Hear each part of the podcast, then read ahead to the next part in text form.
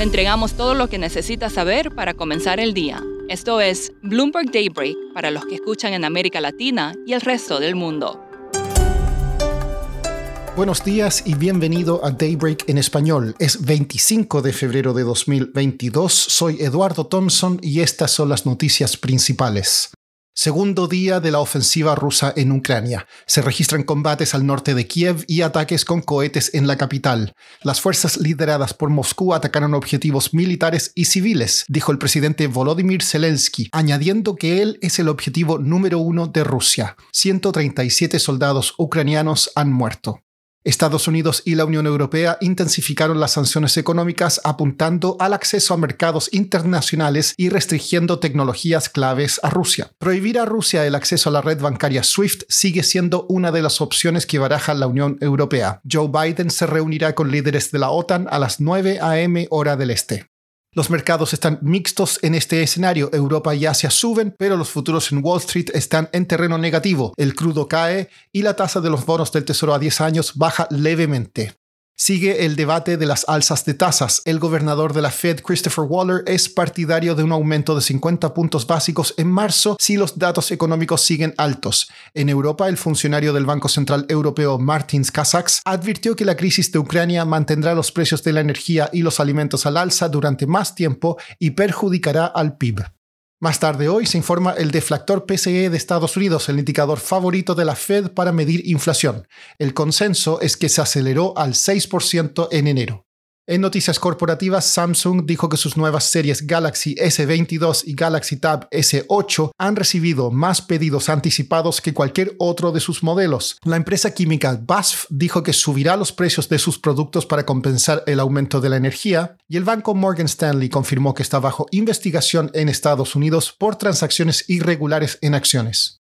Pasando a América Latina, los resultados de la empresa minera de hierro brasileña Vale decepcionaron al mercado. Informó menores ganancias que las previstas debido a bajas en los precios del mineral y mayores costos.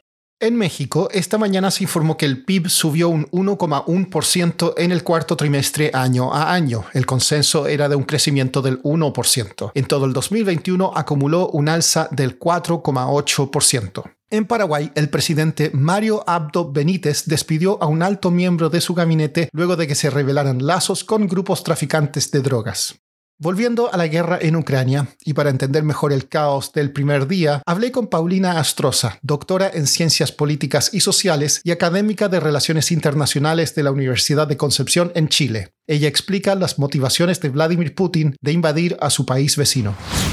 Mira, yo creo que esta es la continuación de lo que pasó en el 2014 con lo que se llamó el Euromaidán eh, y la anexión de Crimea. Y fundamentalmente está porque para Putin, Ucrania es una línea roja respecto a la ampliación de tanto de la Unión Europea, pero por sobre todo de la OTAN. Para él es casi un tema de un interés vital de sobrevivencia y seguridad nacional que Ucrania nunca sea parte de la OTAN, porque eso implicaría que, por un lado, estaría dentro de la seguridad colectiva, que implica el Tratado del Atlántico Norte, es decir, si se ataca a Ucrania, inmediatamente todos pueden responder, y por otro lado, implicaría también que fuerzas militares de, la, de Occidente, de Estados Unidos y otros países, se instalaran en las puertas que para eh, Rusia es parte de Rusia. Y para él, la, identidad rusa eh, incluye a Ucrania. Paulina, ¿qué te han parecido las medidas de Estados Unidos y la Unión Europea hasta ahora? ¿Tendrán efecto?